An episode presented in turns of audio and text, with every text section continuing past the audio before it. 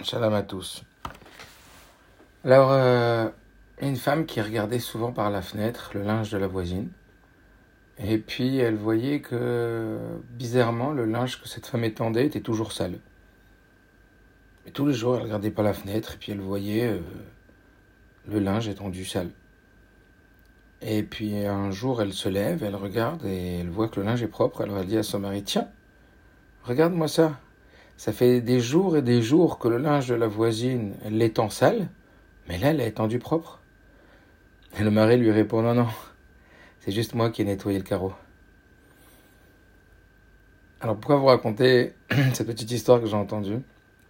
Parce qu'elle va bien euh, représenter la réflexion qu'on va avoir ce soir. La parachat de cette semaine, c'est la parachat Tazria. La parachat Tazria, elle nous parle essentiellement du lépreux. Et vous le savez, une personne a été, atteinte de la lèpre à une certaine époque, plus aujourd'hui. Eh bien, pas parce qu'elle avait une maladie qui était une maladie euh, qui était due à un problème euh, d'ordre biologique, mais plutôt à un problème d'ordre spirituel. C'était une personne qui faisait du lachanara, une personne qui faisait de la médisance. Et les sages nous disent que parce que justement elle proférait des paroles qui étaient vraies, mais qui étaient mauvaises sur une personne, eh bien elle créait du conflit entre les gens, elle créait euh, des, conflits, et donc, eh bien, la sanction allait être terrible, puisqu'on allait l'exclure du camp d'Israël, et pas seulement du premier ni du deuxième, mais aussi du troisième camp. Ça veut dire que c'était l'exclusion la plus totale.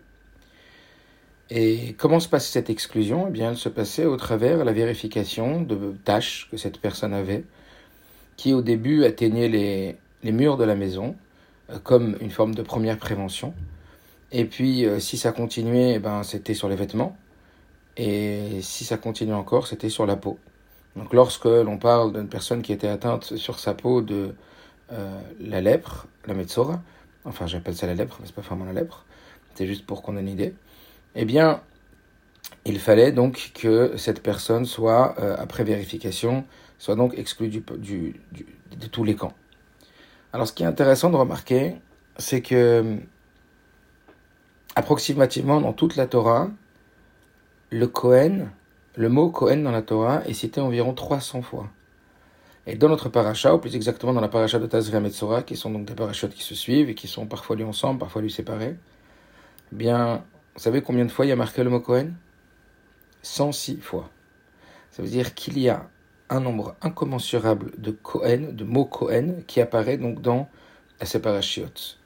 Et oui, parce que c'est le Kohen qui va on va le voir, décider de euh, l'impureté et de la pureté euh, de ce Metzora. Alors on va se poser la question. On va se poser la question euh, évidente de comprendre pourquoi il fallait que ce soit obligatoirement le Kohen et que le sujet du Kohen il soit autant représentatif dans la parashat Tazria Metzora. Et puis réfléchir aussi à une autre question, c'est que, comme on l'a dit, la paracha s'appelle Tazria. Isha qui tazria Elle commence par nous dire lorsqu'une femme, elle enfante, elle euh, donnera un garçon. Et tazria signifie donc milachon zera, c'est-à-dire euh, la mise en graine.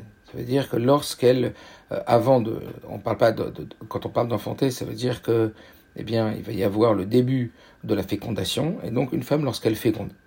Alors que c'est un peu bizarre parce que toute la paracha, normalement, est représentée par le nom de la paracha. Et là, on voit que non seulement eh ben, le mot Tazria n'est pas représentatif euh, du sujet de la paracha, puisqu'elle nous parle du Metzora, mais il est même a priori complètement opposé, puisque Metzora vient nous faire rappeler que c'était une exclusion qui ressemblait pratiquement, les sages nous disent, à la mort, alors que Tazria, ben, c'est la source de la vie.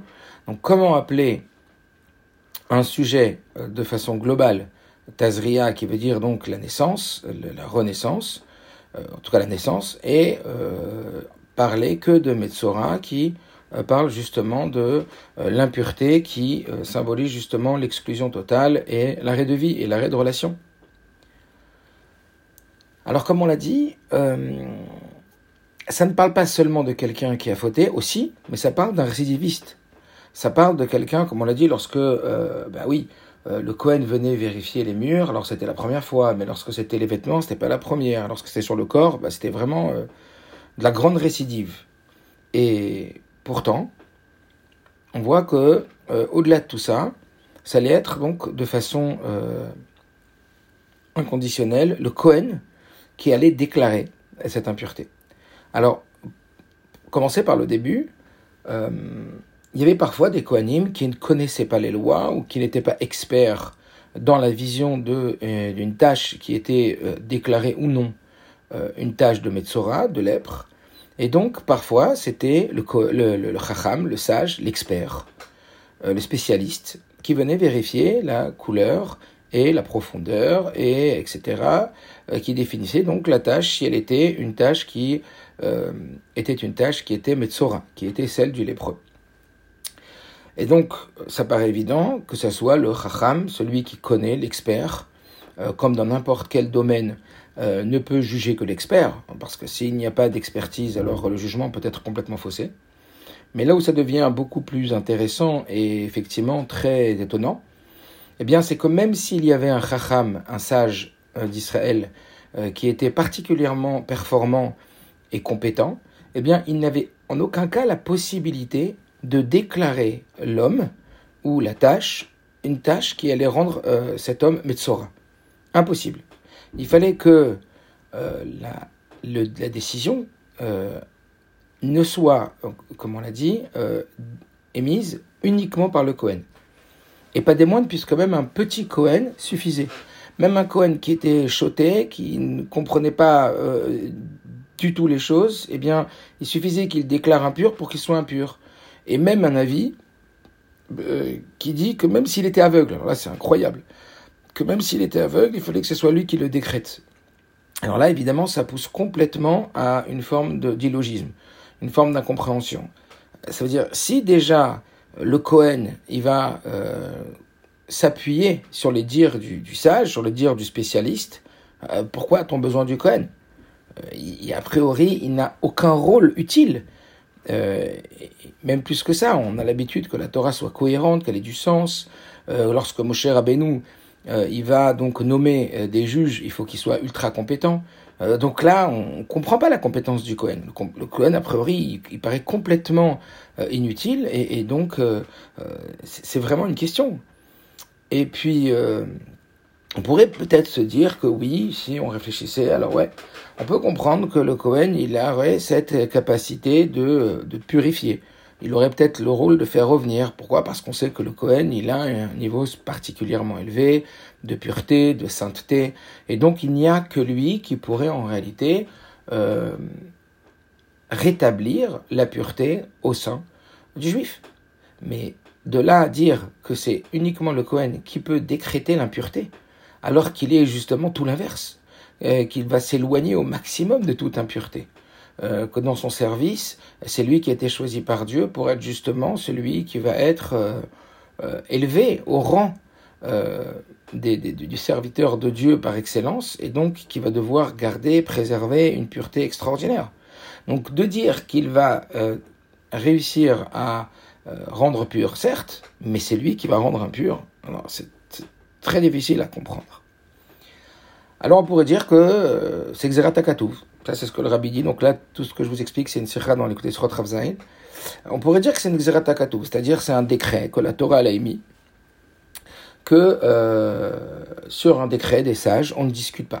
Mais quand même, le Rambam, il nous dit que dans toutes les situations où il y a ce qu'on appelle donc un décret de la Torah, un Xeratakatouv, euh, il n'empêche que on a le devoir d'essayer au maximum d'approfondir la compréhension qu'il y aurait dans le sujet.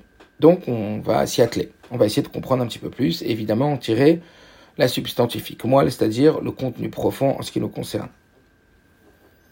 Alors, certes, le Cohen cherche à purifier. Certes, le Cohen euh, pourrait dire que bien, euh, voilà, euh, ce Cohen qui va chercher à purifier, peut-être qu'il chercherait à faire prendre conscience à la personne de sa faute, et au travers cette conscience de la faute, euh, eh bien, ou cette conscience donc de cette impureté, donc il révélerait cette conscience de cette impureté, euh, pour qu'ensuite, en définitive, il puisse le purifier complètement. Mais encore une fois, euh, ça paraît vraiment incroyable que celui qui cherche véritablement à purifier, ce soit lui-même qui soit le déclencheur, on va dire, ou le, euh, le, décisionnaire, clairement, celui qui euh, émet la sanction, le juge de celui qui va déclarer euh, l'impureté, tout en sachant, comme on l'a dit tout à l'heure, que la touma du Metzora, la touma du lépreux, eh bien, nécessite un isolement total qui est complètement un isolement qui l'exclut de tout, les, de tout le Ham euh, au point de, de, de, dire de cette Touma qu'elle est la pire des Toumas, et qu'elle va être le référent pour toutes les autres Toumas, tant cette Touma, tant cette impureté, elle est importante. Alors pour comprendre pourquoi c'est le Cohen qui va avoir ce rôle, on va essayer d'abord de comprendre un petit peu plus quelle est la spécificité euh, du Cohen.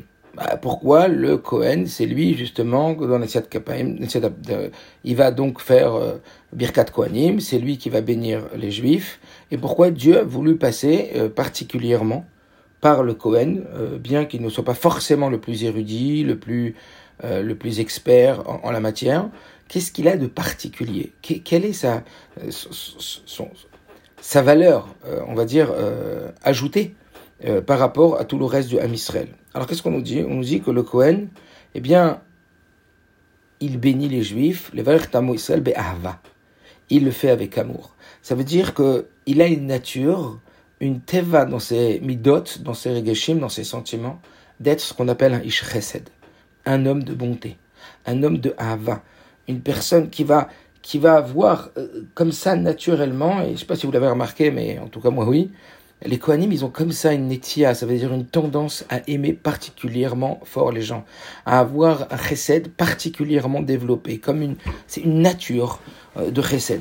Et c'est justement ce qui va euh, lui permettre euh, non seulement de bénir les enfants d'Israël, mais le Zohar nous dit un point qui est assez intéressant, c'est qu'il nous dit qu'un Kohen qui n'est pas aimé par une communauté ou par une personne, ou qui n'aime pas certaines personnes, eh bien, euh, il ne pourrait pas bénir les enfants d'Israël et il y aurait des conséquences euh, négatives au fait qu'il bénisse les bénis Israël.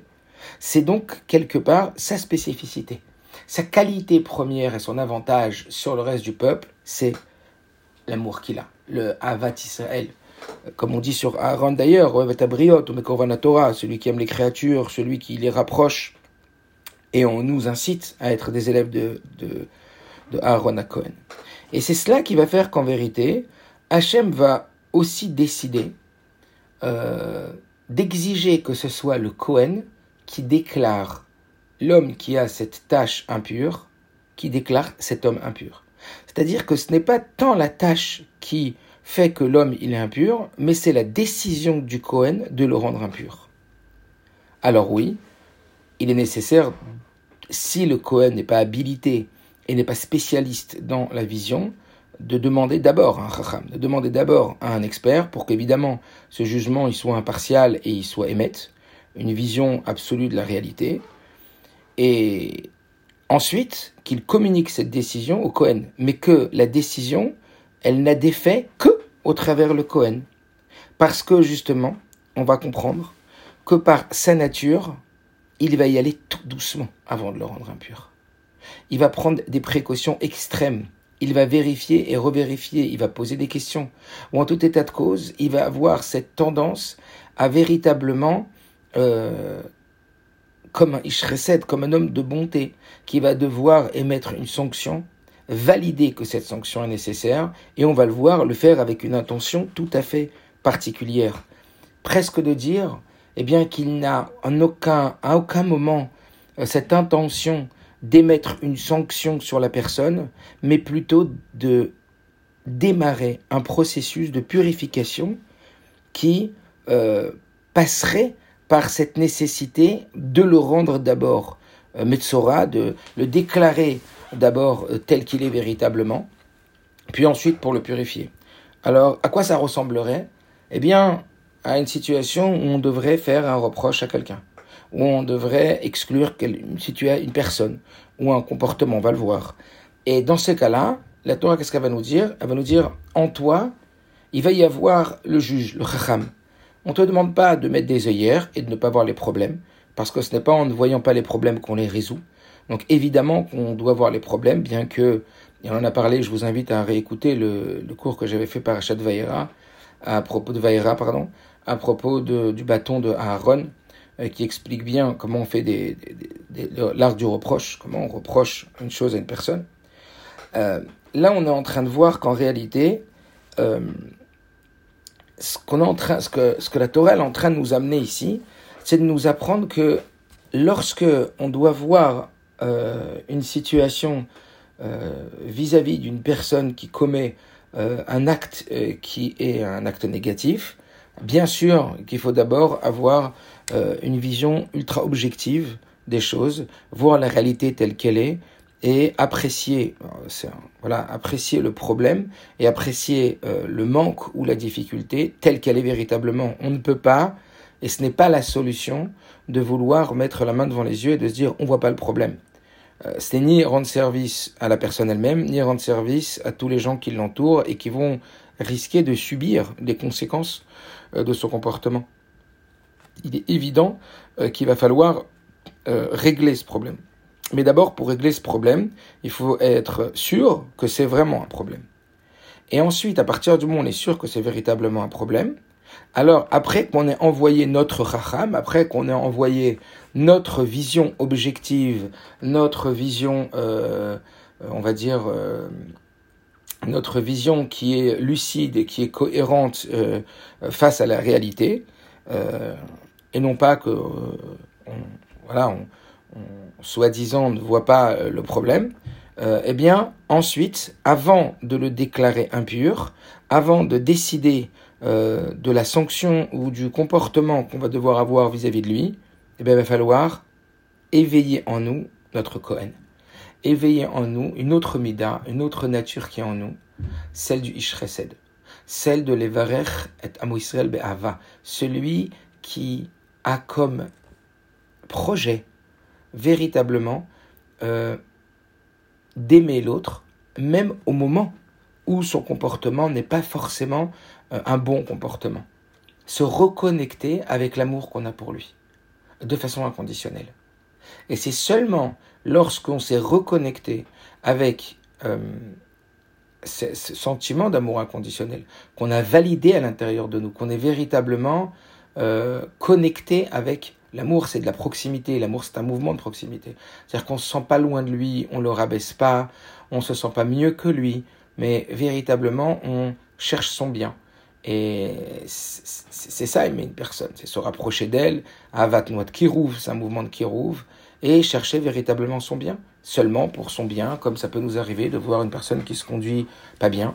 Eh bien, le fait euh, de l'éveiller euh, dans sa conscience et d'amener des, des, des, des, conséquences, d'exprimer donc la conséquence euh, de, de, son comportement pour justement éveiller sa conscience à la tchouva, sa conscience à la réparation, eh bien, il va falloir faire des choses comme des parents pourraient émettre des sanctions, des punitions, euh, ou des reproches euh, à des enfants, ou ça peut exister aussi entre juifs. Dans la Sikha, le rabbi parle pas forcément des enfants, mais ça parle de tout à chacun.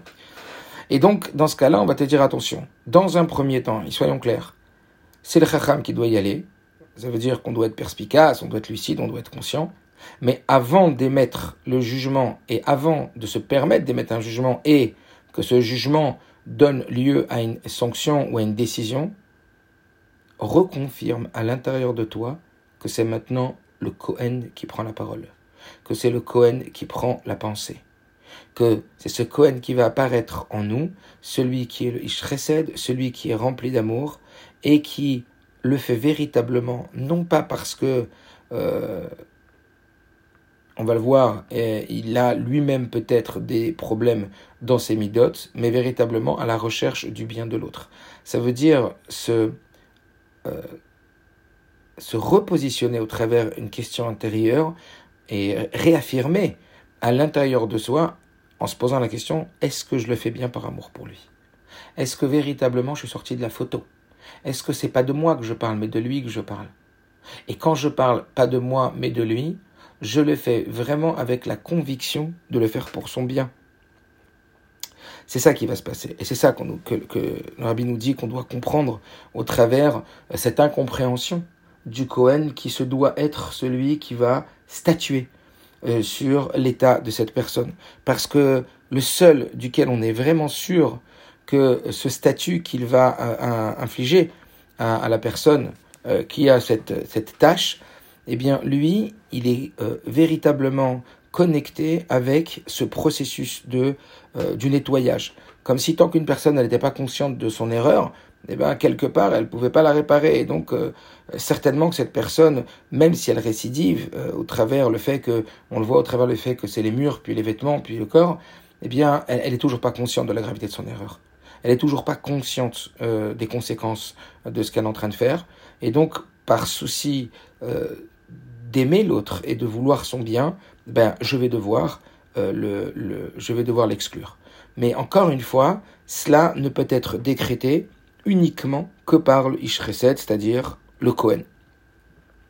Et si ce n'était pas le cas, et si c'était parce qu'on avait laissé le, le décider, pourquoi le Chacham, c'est pas quelqu'un de bien?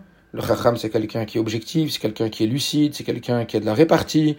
Euh, comme on dit à l'hôtel, a servi Bina, la Yom Laila, il sait faire la différence entre le bien et le mal, euh, il se laisse pas avoir, c'est pas, un, entre guillemets, excusez-moi du terme, un pigeon, euh, on n'endort pas comme ça, il sait exactement euh, que cette personne a fait tel et tel acte et qu'elle doit être réprimandée de, de, par ce qu'elle a fait, et quand on laisse les gens faire n'importe quoi, etc., etc., eh ben, on va sentir que derrière, le Rabbi nous dit, c'est des mots très très durs que le rabbi dit, que si on n'a pas introduit avant le jugement euh, décisif le Cohen, eh bien il est fort probable que même si ce grand sage, même si ce spécialiste, qui euh, est un juge euh, chevronné, aimait le jugement et la décision sans passer par le Cohen, il est fort probable que ce soit, le rabbi nous dit, des paroles de mensonge, des paroles de sheker, et que derrière sa décision, il n'y ait en vérité que des midotes, des, des, comportements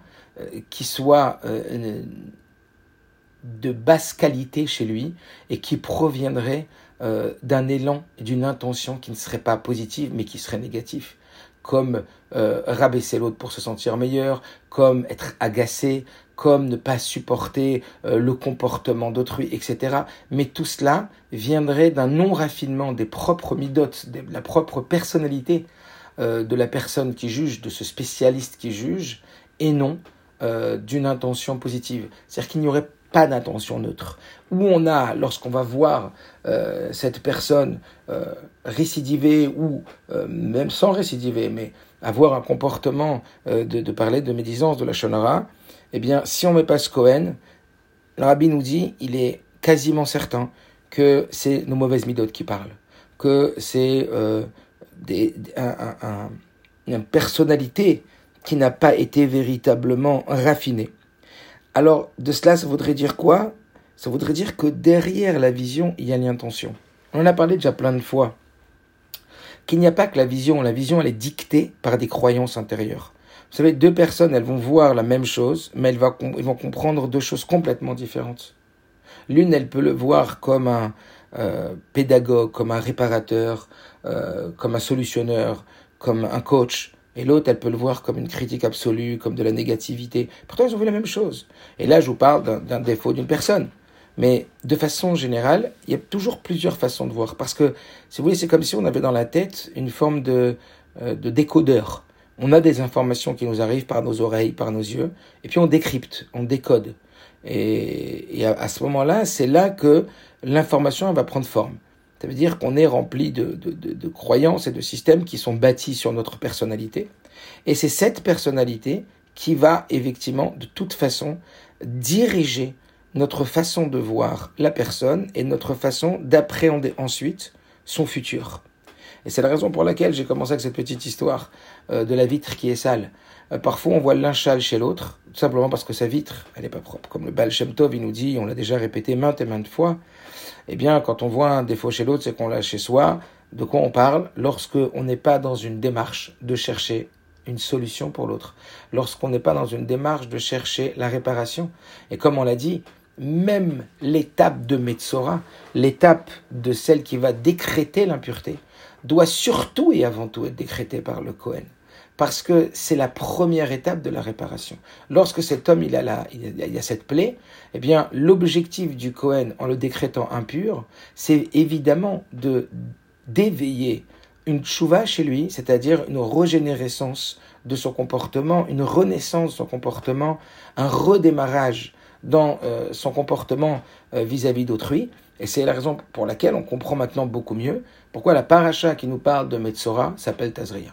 Comme on l'a dit tout à l'heure, a priori, le nom d'une chose définit la chose dans son entité générale. Pourquoi appeler la paracha de Metzora qui nous parle que de la lèpre Tazria? Parce qu'en vérité, dès le décret de Metzora, nous sommes déjà dans Tazria.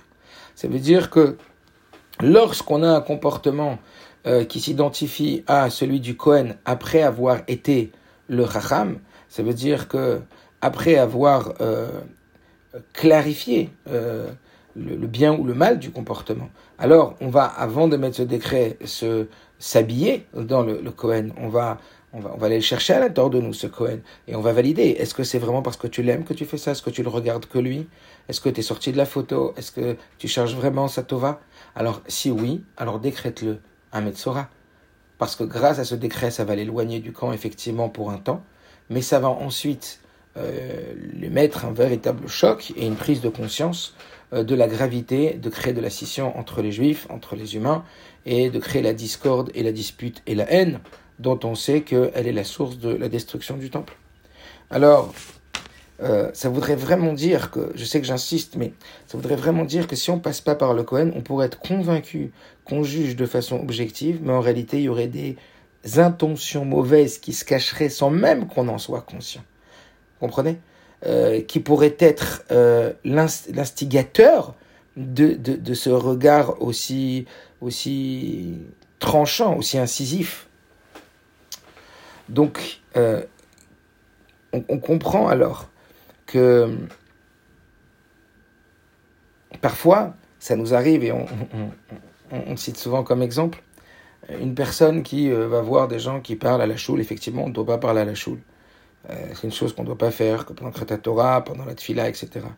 Mais on voit que des personnes, parfois, ils réagissent avec tellement de violence et de virulence lorsque une personne, euh, elle parle à la choule, qu'on se demande quel est le plus grave. Il y en a un qui a parlé pendant la Tfila, il y en a un qui a parlé dans la choule, mais il y en a un autre, en attendant, qui a fait Boucha Berabim, qui a fait honte à quelqu'un en public.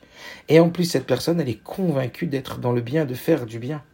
Elle est convaincue d'être dans son droit, alors qu'elle est beaucoup plus destructrice que constructrice. Parce qu'elle a oublié d'être le Cohen. Elle a oublié lorsqu'elle a vu effectivement quelque chose qu'il fallait réparer. Elle a vu cette personne qui parlait à la choule. Elle a oublié d'être le Cohen. Et c'est fondamental. C'est fondamental au point, comme je vous l'ai dit, que dans la Sikha, le utilise des termes très très durs.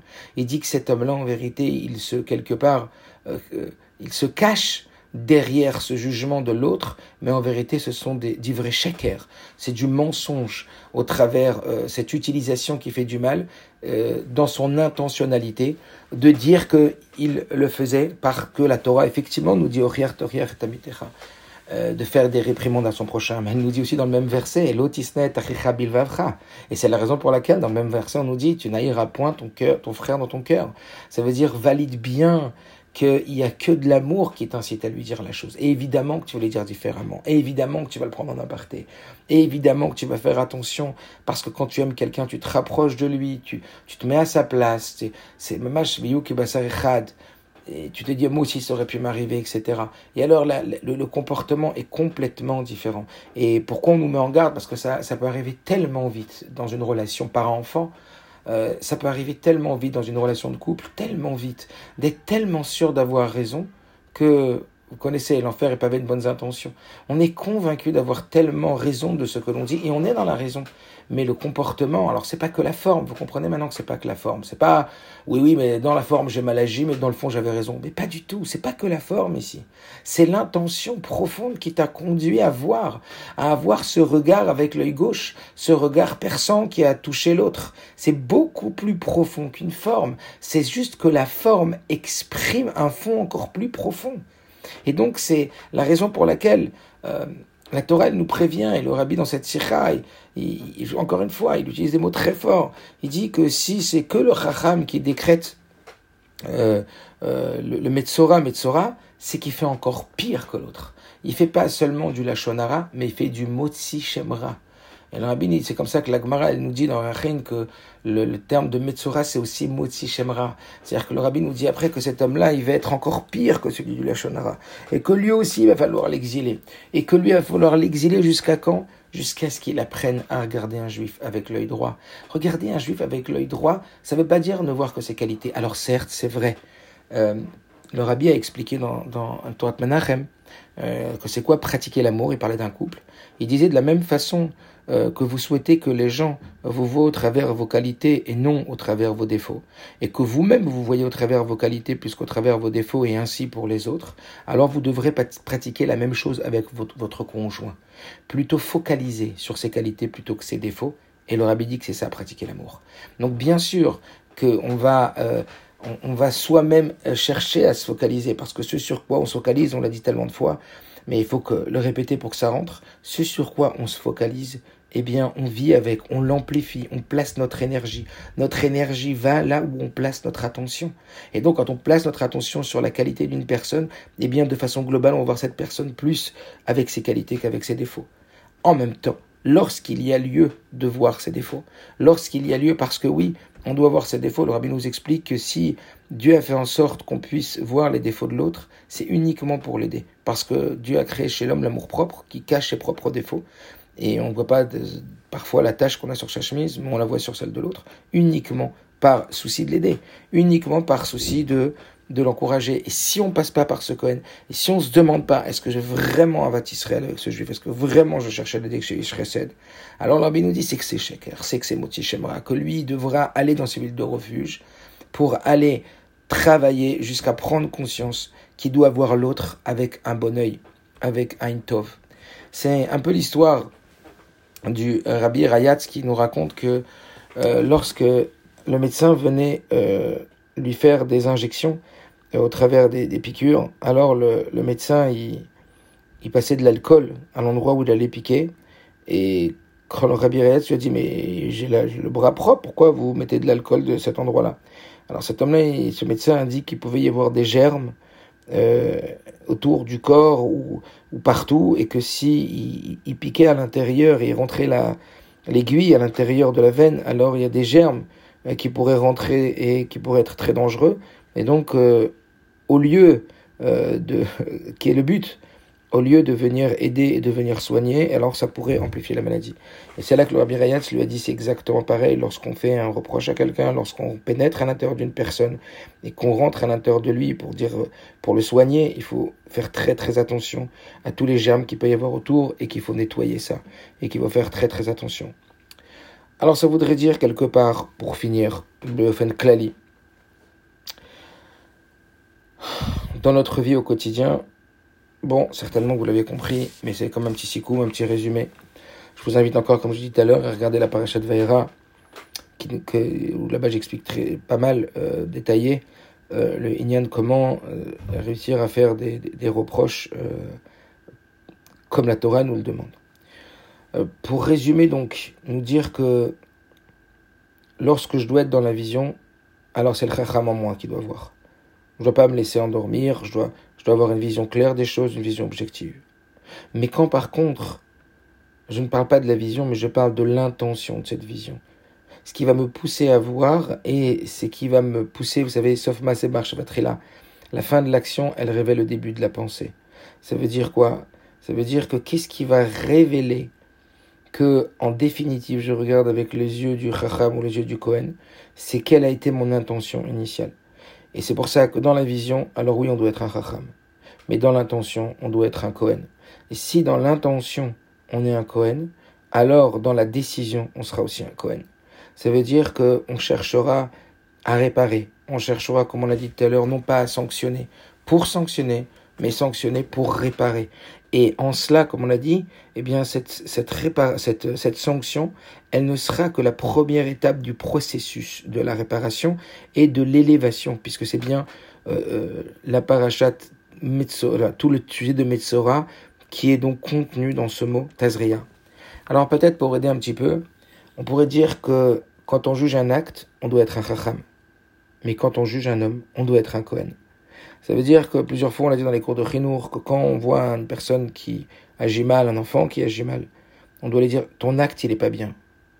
Mais toi t'es bien. Mais ton acte il est pas bien. Alors vous allez me dire il est responsable de son acte, effectivement.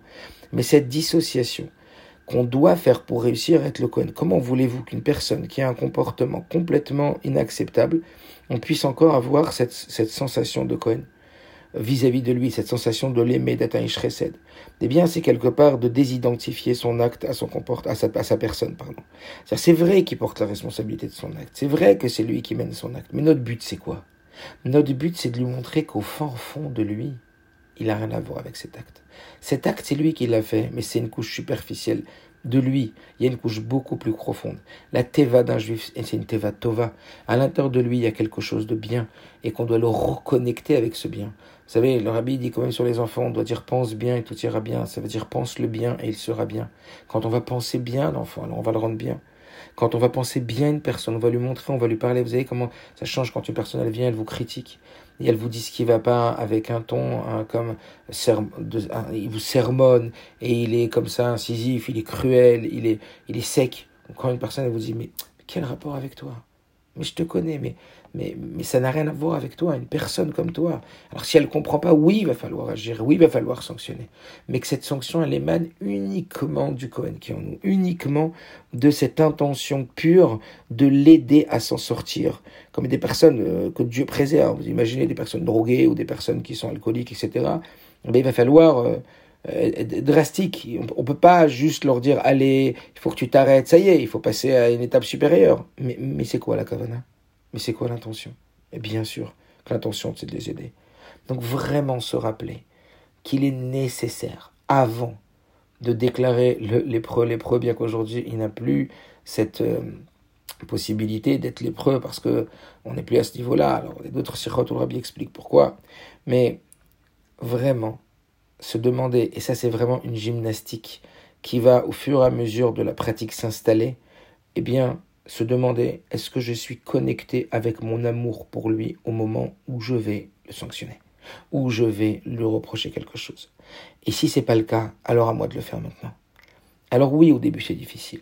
Oui, euh, les, les, premières fois c'est extrêmement difficile. Mais vous savez, comme toute habitude, l'habitude c'est quoi? C'est cette force euh, qui s'installe à l'intérieur de nous et qui devient comme une seconde nature. Ça veut dire qu'au fur et à mesure qu'on va prendre l'habitude de répéter mentalement et émotionnellement ce questionnement et euh, ces questions, ces étapes à l'intérieur de nous, ça va s'installer en nous. Comme on l'a dit plusieurs fois, il y a quatre étapes. Il y a l'incompétence inconsciente, l'incompétence consciente. Au début, je suis incompétent et je suis inconscient. Je, hurle sur une personne à la choule et je sais même pas que ce que je fais, c'est catastrophique. Il a dit que c'est encore pire que celui, enfin, il dit pas sur cet exemple-là, mais, mais c'est encore, c'est, voilà, c'est celui qui, juge, qui, juge sans être le Cohen. Rabbi dit que c'est Sheker et que c'est ces mauvaises midotes qui parlent en vérité. Et donc, il y a d'abord l'incompétence inconsciente, on ne sait même pas qu'on est incompétent. Après, il y a l'incompétence consciente, on se rend compte que c'est pas comme ça qu'il faut faire et que c'est parfois mille fois plus grave d'être celui qui juge sans passer par le Cohen que d'être celui qui est en train d'être jugé.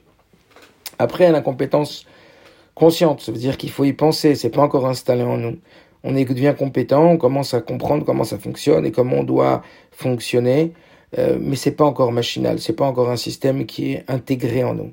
Et puis au fur et à mesure de la répétition, on va atteindre la, compétence inconsciente. Ça veut dire qu'on n'aura même plus besoin, comme quand on conduit une voiture, au bout de quelques temps, on n'a même plus besoin de penser à appuyer sur l'embrayage, lâcher l'embrayage, passer l'accélérateur, etc. Les choses s'installent alors. Et alors, ça devient une véritable teva, ça devient une seconde nature d'avoir justement ce Cohen qui va être le, juge de l'homme. Alors, merci Hachem, je crois que le rabbi finit comme ça en disant que véritablement, et c'est un point qui est très très important, dont on parle souvent, mais que c'est un, véritable travail, c'est le travail de notre génération, c'est d'arriver à chasser toute la sinatrénam, à chasser toute la haine gratuite qui se faufile derrière euh, des arguments justifiés et des calculs toujours justifiés, mais qui en réalité réussi à passer entre les filets, entre les mailles du filet, soi-disant pour la bonne cause, mais en vérité c'est de la sinatrinam qui est dedans. Et le seul moyen de contrebalancer cette sinatrinam, c'est la vatrinam. Et c'est ça que le euh, conclut en disant que lorsqu'on va faire ce travail-là, de faire parler ce Kohen, de, faire, de, de travailler sur cette mida de avatrinam, de l'amour gratuit, de l'amour désintéressé véritablement, de l'amour pour l'autre, eh bien c'est comme ça que on va euh, permettre euh, qu'Akadosh Borou il nous fasse redescendre le temple, puisque c'est par la Sinatrinam qu'il été détruit, ça sera par la Vatrinam qui sera reconstruit. Alors que Mirza Hashem, juste ces quelques minutes de réflexion ensemble euh, maintenant, eh bien nous permettent véritablement de mettre la machine en marche, parce qu'encore une fois, euh, c'est pas ce qu'on sait euh, qui va nous transformer, mais c'est ce qu'on fait, et c'est à force de le faire qu'on le devient. Alors que Merci Hachem, Akadosh il connaît les pensées de nos cœurs, Akadosh il connaît nos intentions, nos bonnes intentions, même si on n'y arrive pas du premier coup et qu'il faut essayer, puis réessayer, puis réessayer, puis réessayer. N'oubliez jamais à bas les terres, mais si l'automne il est malin, quelqu'un qui vient se purifier, alors on va l'aider d'en haut.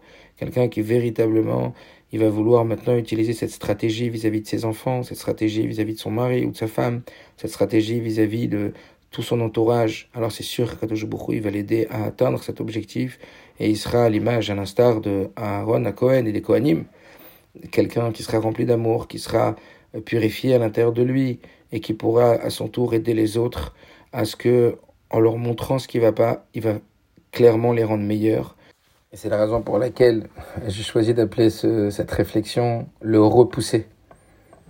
Ça veut dire, vous allez comprendre, Tazria, ça veut dire pousser, comme une graine qui pousse, comme un enfant dans le ventre de sa maman qui pousse. C'est quoi le Yunyan qui doit nous pousser, à nous, à le repousser? C'est à faire qu'il repousse. Ça veut dire qu'il redémarre. Et qu'il reprenne vie, et une vie de Gdusha, et une vie de, Tara, et que merci Hachem comme ça, que Dieu nous bénisse tous comme un, avec la Géoula Matit Vashlema. Kol tout.